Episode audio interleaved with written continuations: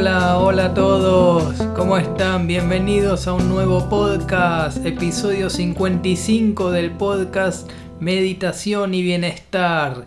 Este es mi programa, este es mi espacio para compartir mis experiencias con todos ustedes, con toda la audiencia, mi experiencia en meditación, cómo es la práctica, cómo es meditar, cómo es el mindfulness, cómo es dar un paseo meditativo. Bueno, todo de todo esto vamos a hablar porque hay mucho, mucho para, para hablar. Les cuento que estuve, bueno, ayer estuve en el jardín japonés. Estuve caminando, dando un lindo paseo, ahí hay un lago muy lindo, después me senté y me quedé mirando el lago, contemplando, cosa que, que me gusta tanto. Yo veo a la gente, la gente sacándose fotos, la, gente está ahí sacándose fotos, yo me quedo sentado mirando, mirando el lago y la verdad que entro en estados de relajación muy profundos. Son estados de relajación súper profundos, muy, muy interesantes. Bueno, por ejemplo, el doctor Joe Dispensa eh, habla de, los, de las vibraciones, ¿no? de, del estado alfa, de, otros estados que, que, son, que son de vibración más profunda, ¿no? donde cuando uno se empieza a relajar y empieza a meditar, puede entrar en estos estados, estado alfa, también hay otros, otros estados, ¿no? donde la vibración es, es distinta y uno se da cuenta de eso. Uno se da cuenta cuando está en, ese tipo de estados porque uno está muy relajado, extremadamente relajado. Hay una, hay una sensación de, de calma mental muy, muy importante, muy buena. Es muy bueno llegar a esos estados. Entonces fui al jardín japonés y di un lindo paseo meditativo, estuve caminando, caminando, caminando este, bueno, viendo las rosas, hay una parte donde tienen rosas, tienen una sección con origami, ahora están haciendo actividades de origami, incluso había una, estaba la posibilidad de sentarse y hacer uno mismo el origami. Yo no, no lo hice en este caso, tal vez la próxima vez que lo visite me ponga a hacer algún origami, pero creo que era que hacías el origami y le ponías un, un mensaje con buenos deseos, ¿no? Algo así era y lo, ponías en un sobrecito, no sé, estaba bueno. Eh, no lo hice, pero, pero bueno, vi que había otras personas que estaban haciendo origami. Origami es, plegar los papeles, es una técnica japonesa, ¿no? Para plegar los papeles y hacer formas, hacer grullas, hacer animales, hacer formas. Está muy bueno.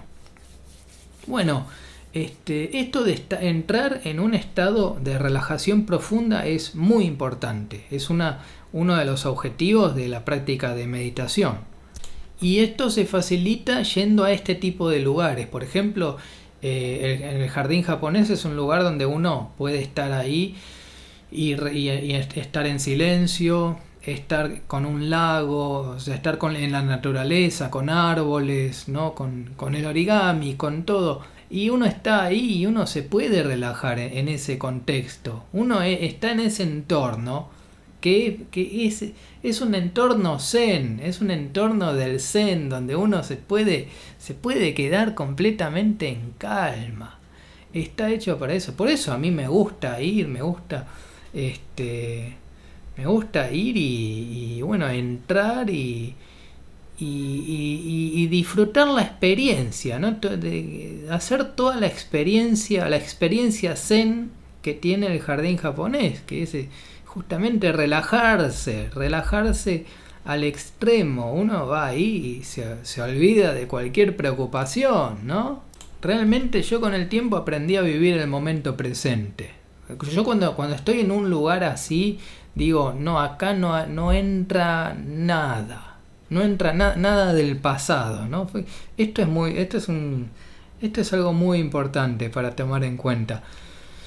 Que no entre nada del pasado, ningún problema, nada, nada, nada, no, no entra nada, ni del futuro ni del pasado, ¿no? Pero sobre todo también hay muchas cargas del pasado, muchas mochilas pesadas que vienen del pasado y que hay que aprender a soltarlas. Y cuando uno está en una experiencia así como el jardín japonés, uno tiene que soltar, soltar el pasado, soltar el peso, soltar las cargas, soltar eh, una mochila. Imagínense estar caminando con una mochila cargada de piedras, piedras, piedras pesadas, piedras, piedras que no sirven para nada y que son piedras muy pesadas que frenan el avance, ¿no? Bueno, justamente lo que frena el avance es mirar al pasado, mirar los problemas del pasado y traerlos al presente.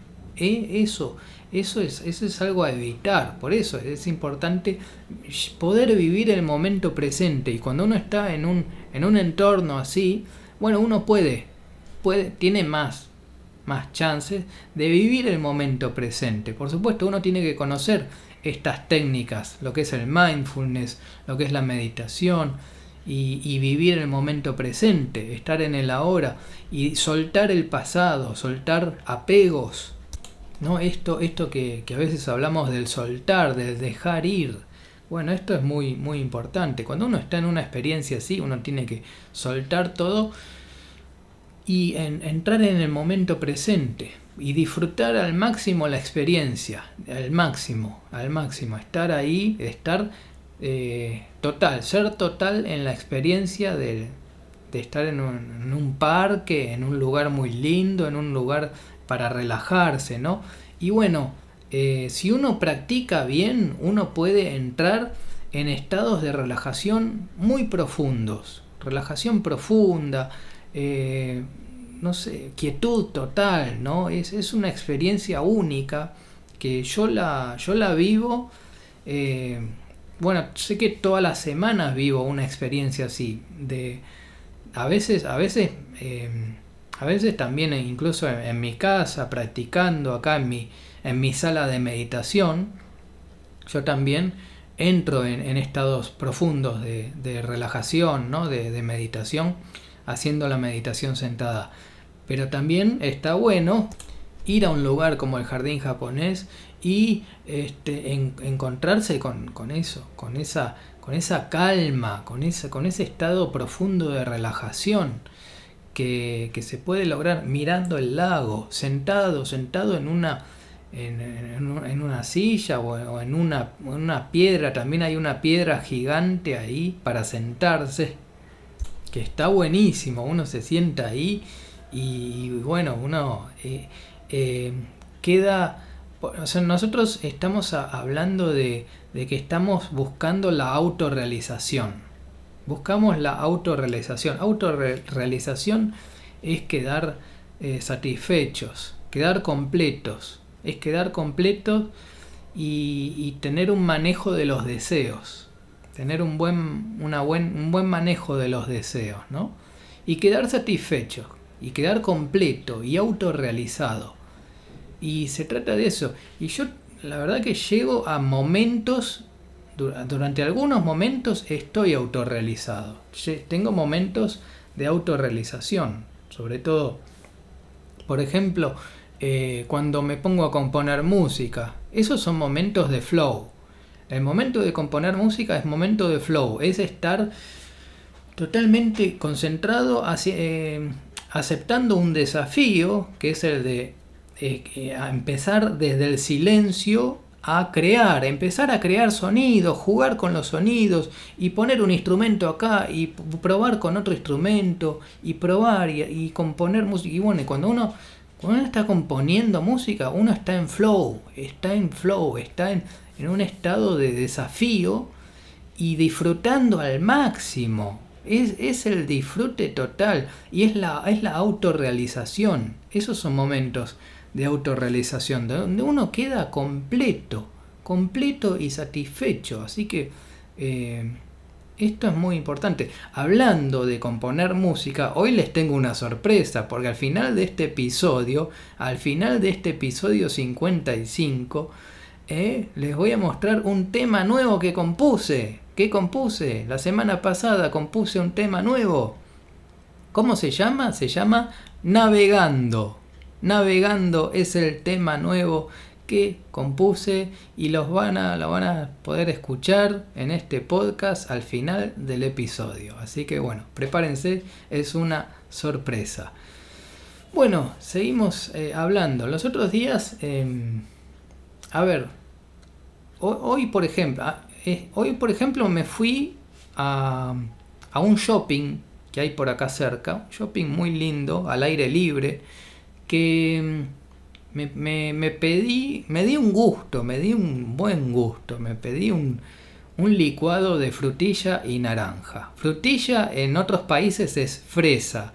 Y acá en Argentina le decimos frutilla, es la fruta, es la, la fruta esa roja, ¿no? Este, en forma de triángulo. Bueno, eh, me pedí un licuado, un licuado muy rico, es un smoothie, le dicen, smoothie o licuado. Bueno, muy rico, la pasé muy bien, espectacularmente bien. Me senté ahí en una mesa y me, pude, me llevé un libro para leer, me llevé un libro nuevo que es un libro eh, que habla sobre el dinero. Me gustan esos libros que, que hablan sobre el dinero porque nosotros eh, arrastramos desde chicos creencias limitantes sobre el dinero. A menos que hayas crecido en una familia de mucha, de ricos, donde gente que, que esté muy, ¿no? muy, muy habituada a, jugar con el dinero, que, que, el dinero sea un juego, a menos que el dinero sea un juego, todos tenemos creencias limitantes. Creencias limitantes, ¿qué quiere decir? Que tu propia creencia, tu propia mente te impide te impide alcanzar objetivos, alcanzar objetivos con respecto al dinero.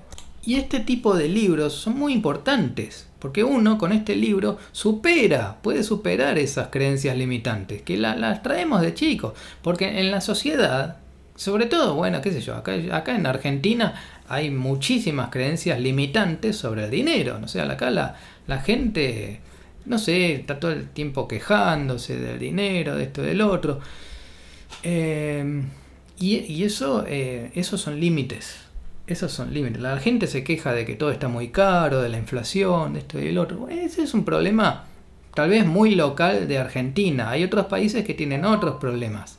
Y bueno, y, y tener un buen, a tener acceso a este tipo de libros, le, voy a decir, se llama Dinero Feliz.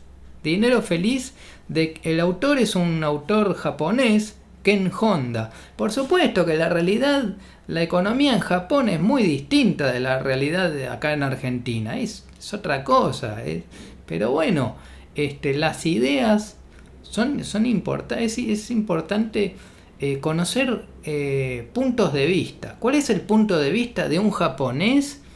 Que, que, bueno, que le fue bien con el dinero, ¿no? Que el tipo es millonario, que da, da coaching sobre sobre el dinero y bueno, te asesora.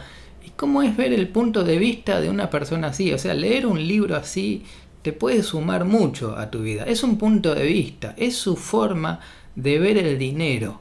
Él, por ejemplo, cuenta en el libro que ve el dinero como un juego. Para él es un juego el dinero.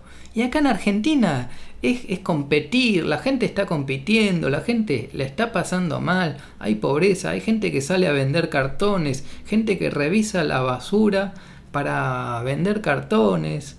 Eh, entonces, bueno, ¿cómo es? ¿No? ¿Cómo es? Bueno, y tal, tal vez, tal vez en, Japón, no sé, tal vez en Japón no hay, no hay cartoneros. Entonces tal vez eh, yo estoy viendo una parte de la realidad así, desde este punto de vista, desde la Argentina, que es un país que tiene sus problemas, tiene su problemática. Japón tiene otra problemática. Es, distinto, es distinto. Y la me gusta ver el punto de vista de un japonés que el tipo es millonario y que el tipo da conferencias sobre el dinero y escribe libros sobre el dinero. Me gusta ver esos puntos de vista.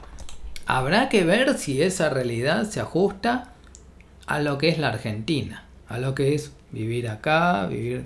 Ahora, me ayudó ese libro, me ayudó, me, hizo, me hizo darme cuenta de que yo, por ejemplo, yo era indiferente hacia el dinero. Yo tal vez por ser artista, yo soy más, tengo un perfil más artístico, ¿no? Yo siempre fui músico, este, fui un poco indiferente con el dinero, me di cuenta, y me di cuenta de eso, y lo estoy, lo estoy superando.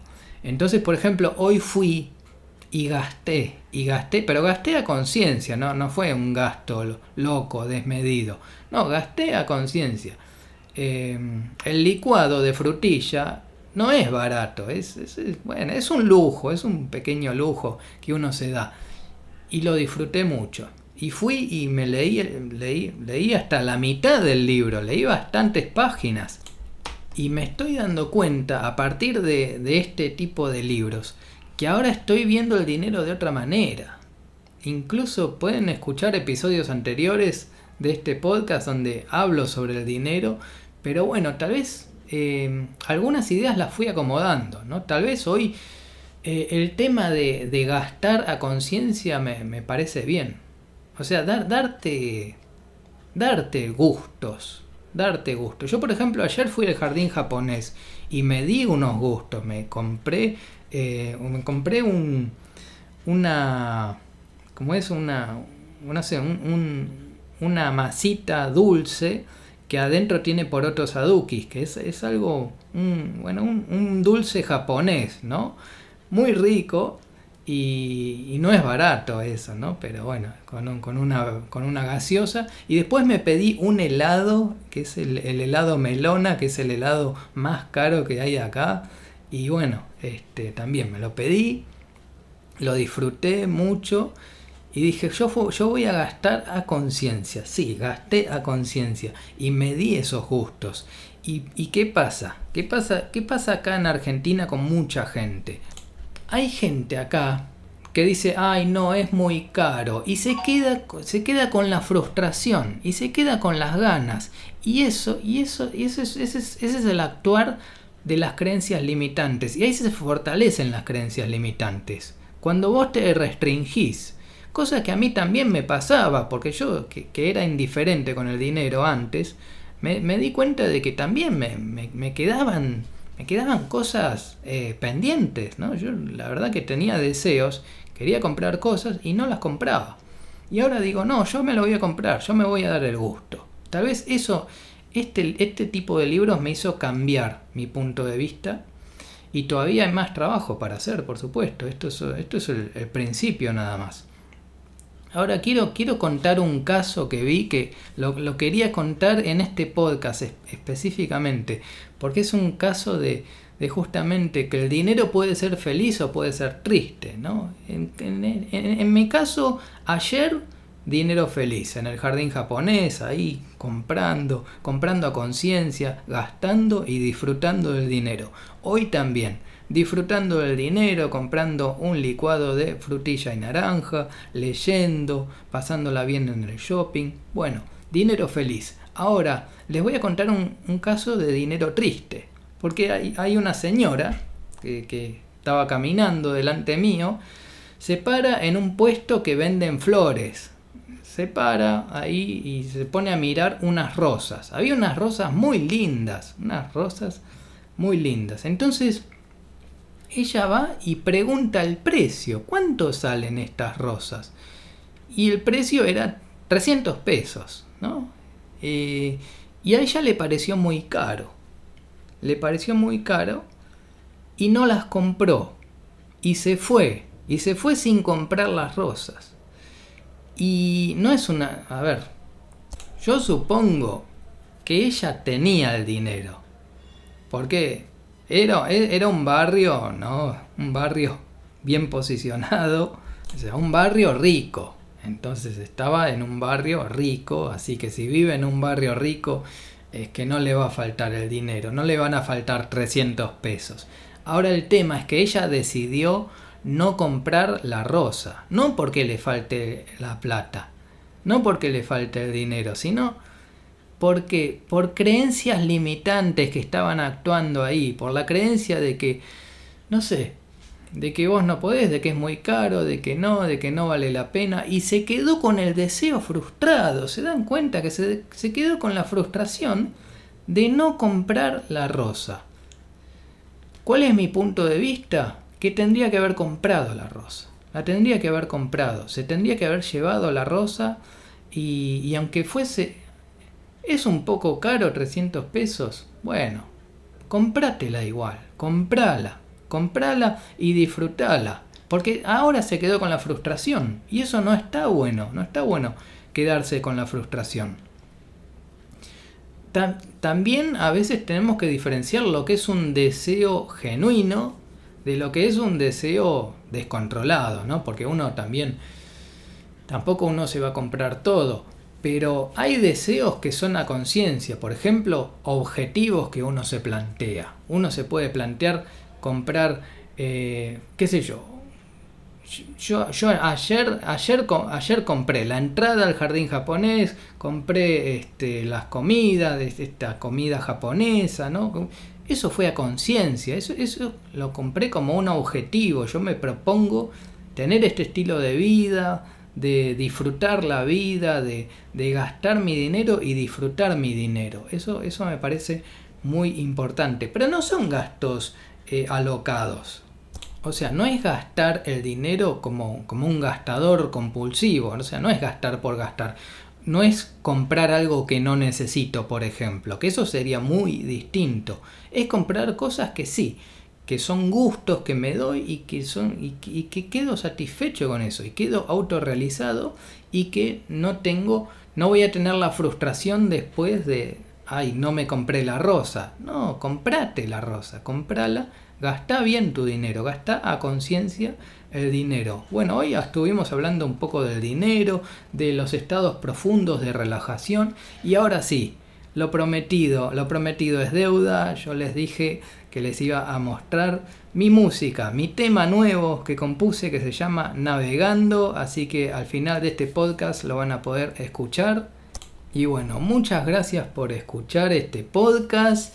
Recuerden que pueden compartir estos episodios con otras personas, eh, compartir en redes sociales y también este, me pueden escribir. Acá tienen mi contacto, les voy a dejar mi contacto para que me escriban, me manden mensajes si quieren saber más sobre meditación, más sobre, eh, más sobre mindfulness, meditación, cómo, cómo llegar a, tener un mayor bienestar, ¿no? Porque la verdad que eso es lo que, lo que fui logrando con el trabajo que estoy haciendo. Así que bueno, muy muchas gracias por escuchar. Mi nombre es Adrián, Adrián Mazara, y los dejo con la música. Acá los dejo con Navegando.